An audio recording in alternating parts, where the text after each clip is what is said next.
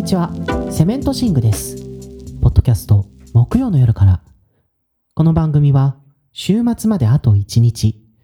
喜ぶにはまだ早いけれどようやく出口が見えてきた。そんな時間にしっくりくるような夜さでセメントシングが今週楽しんだコンテンツを3つ語っていきます。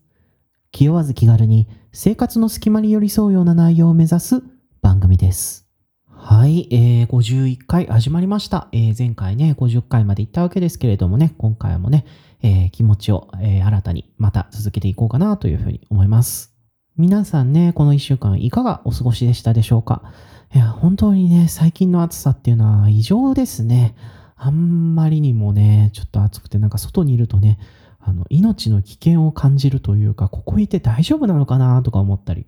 もう本当にね、あの熱中症には気をつけてほしいなと思うというか、あの日傘、アイスボックスなどでね、どんどん熱中症対策をね、皆さんもしていってくださいね。いやー、それにしてもね、こんなに暑いのにね、もう一番いいのは外に出ないということなんじゃないかと思いますけれどもね。しかし、そういうわけにもいかないわけで、もうね、38度ぐらいになったら、あえて来なくてもいいっていう風に決めてほしい。そう思いますね。というわけで、今週のお便り行こうと思います。ラジオネーム白い鳥さんからのお便りです。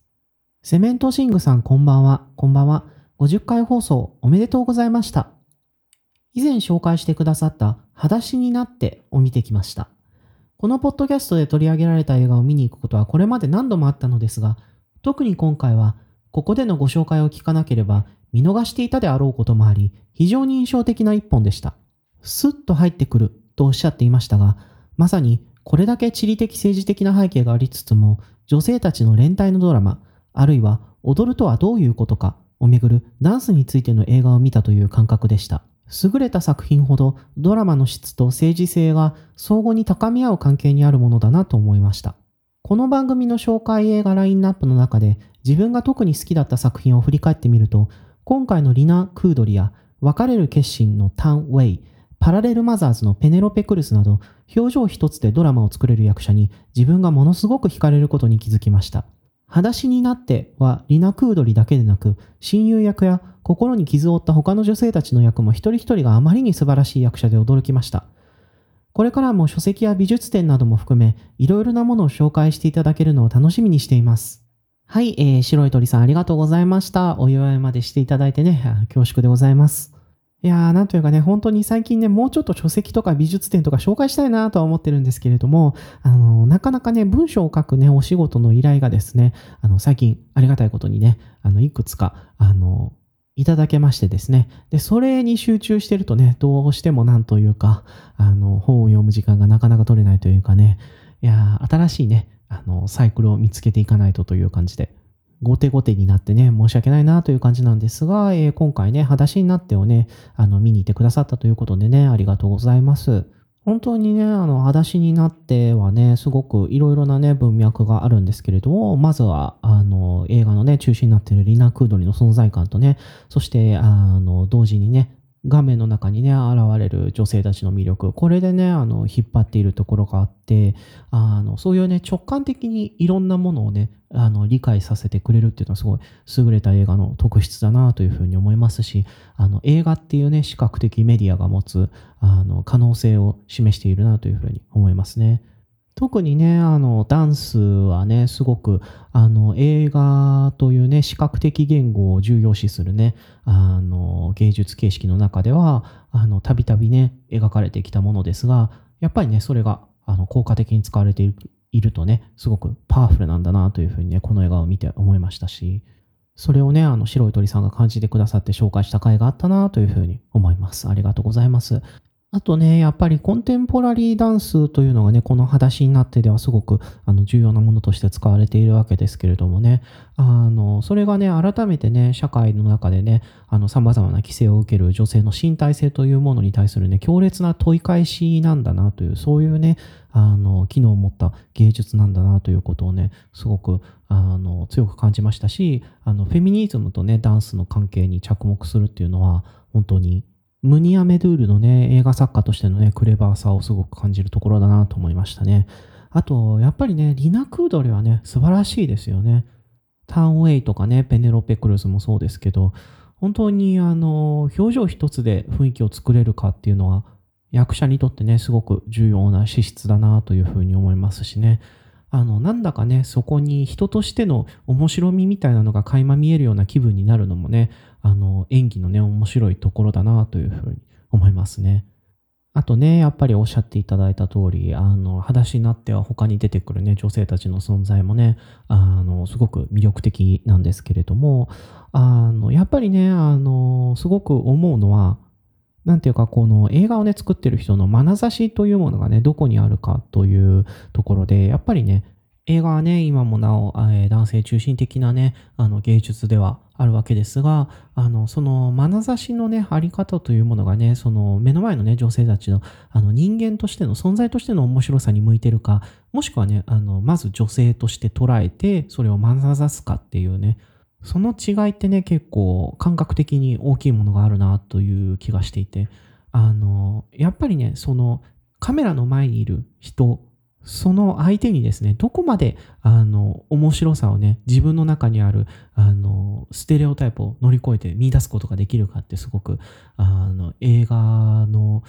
作り手にね、問われることなんじゃないかなと思うわけで。で、なかなかね、やっぱり人間自分の中にある偏見を乗り越えるのは難しいわけで、そういう意味でね、女性の作り手が、え、女性たちのね、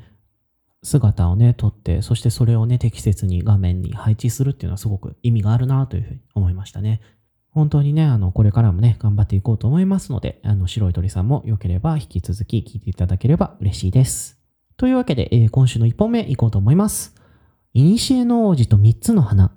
ミッシェル・オスロ。はい、えー、これはですね、フランスの映画監督ミッシェル・オスロによる長編オムニバスアニメーションです。お話としてはですね、あの、3つのですね、異なる時代を舞台にした王子様が出てくるですね、おとぎ話。これをですね、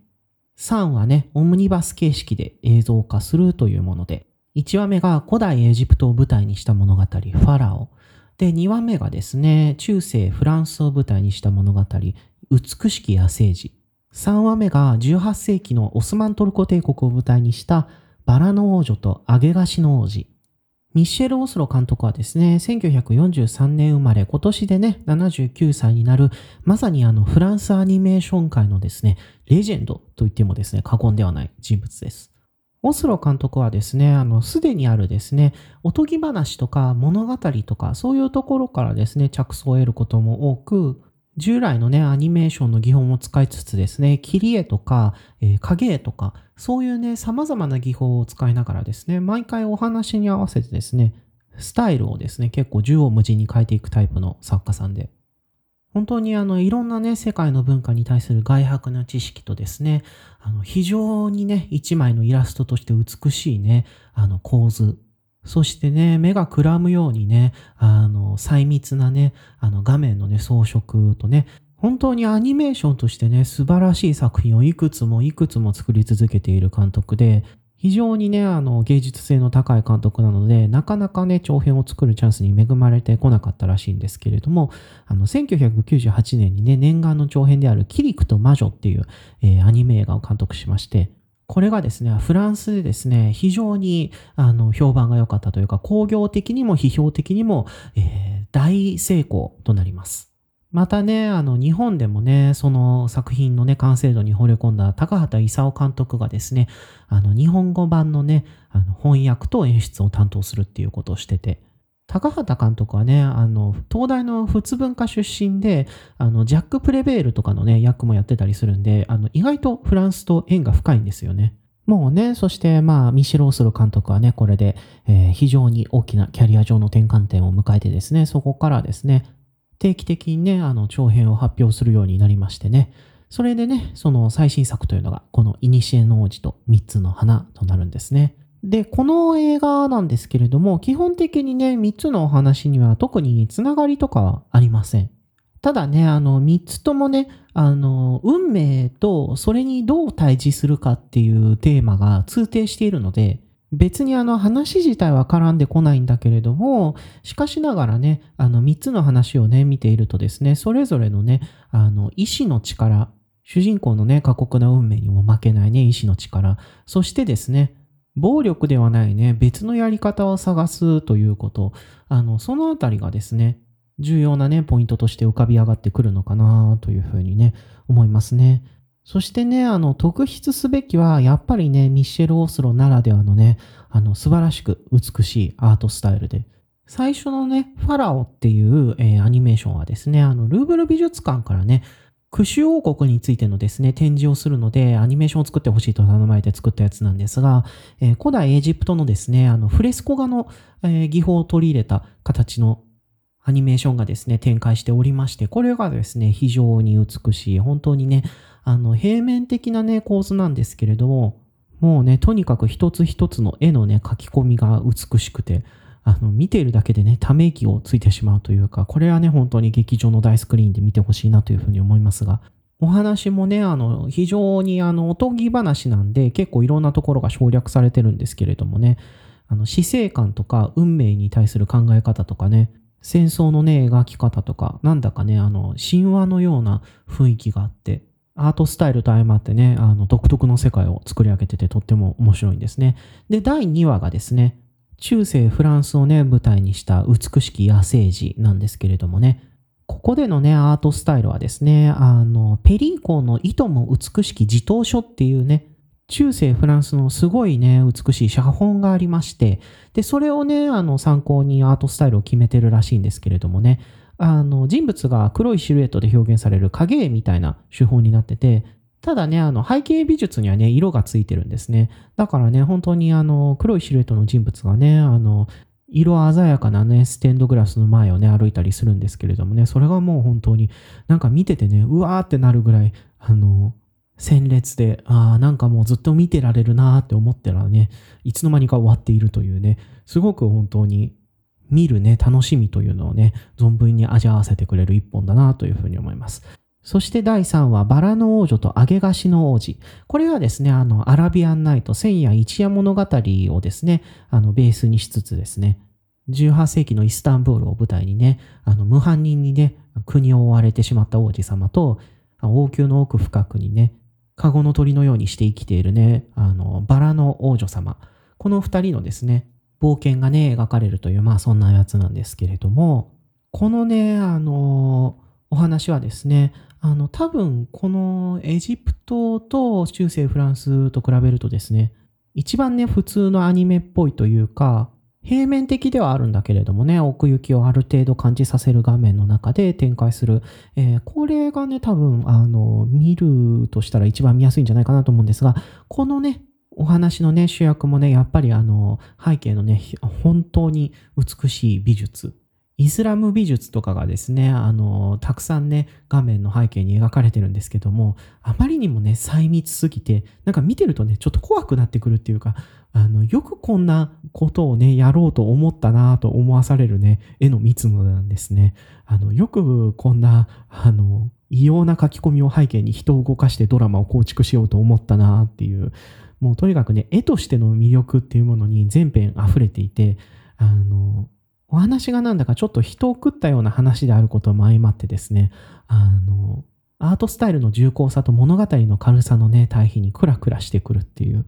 いや、本当にリッチな、えー、一本でしたね。このね、イニシエの王子と三つの花、本当にあの、ミッシェル・オスローがですね、さらっとやっているように見えてとんでもない技術を詰め込んでいるっていう一本で、一シーン一シーンがですね、あの、芸術作品という感じで、これをね、ものすごく、あの、解像度の高いスクリーンの上で見るっていうのはね、もう、それだけでなんていうか楽しいというか、毎回ね、あの、愛がね、暴力に勝つっていう流れもあってですね、すごく見てて幸せな気持ちになるんですよね。なんていうか、ミシェル・オソロのいいところって人間の前世というかね、あの、良きことをなす力みたいなものをシンプルにね、ストレートに商用するところで、あの、前作のね、ディリリとパリの時間旅行もね、あの、そういうところがすごく好きだったんですけれども、あの、なんていうか、こう、すさんだ気持ちの時に見ると、すごい癒されるんですよね。なので、皆さんもね、ぜひこの映画見に行ってみてください。本当にね、80分ちょっとぐらいしかないんで、すぐ終わりますし、夏のね、夜がよくは幻想的な作品なので、強くお勧めしたいなと思います。はい、えー、それでは2本目いこうと思います。バチカンのエクソシスト。監督はジュリアス・エイバリー。はい、えーこの映画はですね、映画監督のジュリアス・エイバリーによる長編映画です。ジュリアス・エイバリーのですね、過去作はまだちょっと見たことがないんですけれども、今回ね、この映画を見に行ったのはですね、あの、この映画のね、プロデューサーさんのね、ジェフ・カッツさんが、あのツイッター上でね、あの、映画のファンとですね、積極的に日本語で交流してらして、それでですね、えー何なんだと思って、もともとね、あの、なんか、エクソシスト映画やるらしいから見に行こうと思ってたんですけど、あの、プロデューサーさんがね、あまりにもなんかちょっと面白いツイートしてるから、日本のプロレスの話しながら犬あげるみたいなね、なんとなくね、これは見に行こうかなというふうに思ってね、それで今回、あの、見に行ったんですけれどもね。まあ、この話はね、皆さんご存知かもしれないんですけれども、結構ね、何ヶ月も経つと忘れれるんで、記録のためにね、一応ここで言っておこうと思いまして。えーまあ内容なんですけれどもね、あのーもうタイトルが言ってる通りね、バチカンのね、エクソシストの映画です。モデルになったのはね、バチカンのチーフエクソシスト、ガブリエーレ・アモルト神父。この映画はですね、そんな彼のですね、著作をもとにですね、アモルト神父のですね、悪魔払いをですね、あの、映像化したというものでね、アモルト神父はですね、あの、若きね、あの、神父、トマースと共にですね、あの、アメリカからね、ヨーロッパにやってきたね、少年、彼にね、取り付いた悪魔を何とかして払おうとするが、しかし、その背後にはもっと深い闇があって、というね、まあ、そういう内容なんですね。でね、あの、この映画ですね、あの、見てね、すごい思ったんですけど、めちゃくちゃね、なんか、あの、漫画とかドラマの第1話っぽくて、すごいね、もうエクソシストすら見たことありませんっていう人がね、あの、この映画見たとしてもね、あの、悪魔払いが何をするかっていうことは大体わかるだろうっていうぐらいすごい丁寧にね、あの、1から10まで悪魔払いの手順とかをね、あの、順を追ってね、説明して描写してくれるんですね。それがなんかね、あの、面白かったというか、えらいなんか怖い映画みたいな感じにね、宣伝されてて、確かにホラー描写あるんですけれども、なんか全体的に親切な映画だなというふうに思って、見ててね、あの、すぐこの映画の描くね、世界に入っていくことができますし、話としてもね、わかりやすいし、あとね、なんかちょっと面白かったのが、あの、この映画ですね、そんなに尺が長くないんですよ。1時間40分ぐらいで。でも結構、あの、主人公の背景も複雑だし、あの、相棒であるね、トマース神父の設定も割と複雑だし、どうするのかなと思ったら、あの、神父だから、国会すれば、あの、それを全部語らせることができるっていう、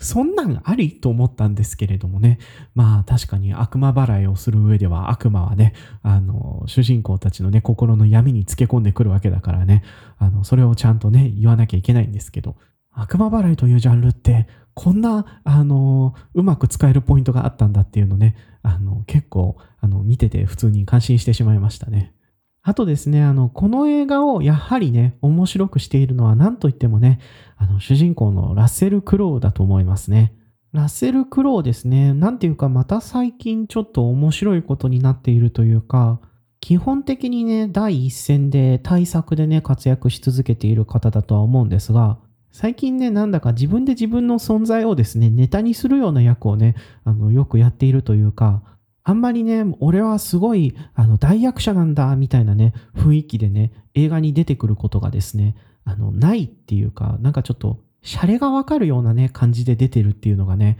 あの、多いと思うんですね。とはいえね、あの、真面目な演技をすれば、もちろんね、すぐ賞にノミネートされるっていうね、すごく力があるっていうのは、まあ前提なんですけど、でもね、もう、煽られの役とかね、あの、煽られっていうのはホラー映画なんですけど、あの、やばい運転をしてる、やばい男、ラッセル・クロウに出会ってしまってね、あの、めちゃくちゃ追い回されるっていうすげえ怖い映画なんですけど、もうね、このね、ラッセル・クロウがですね、あの、あのラッセル・クロウがこんなことまでやっていいのかみたいなね、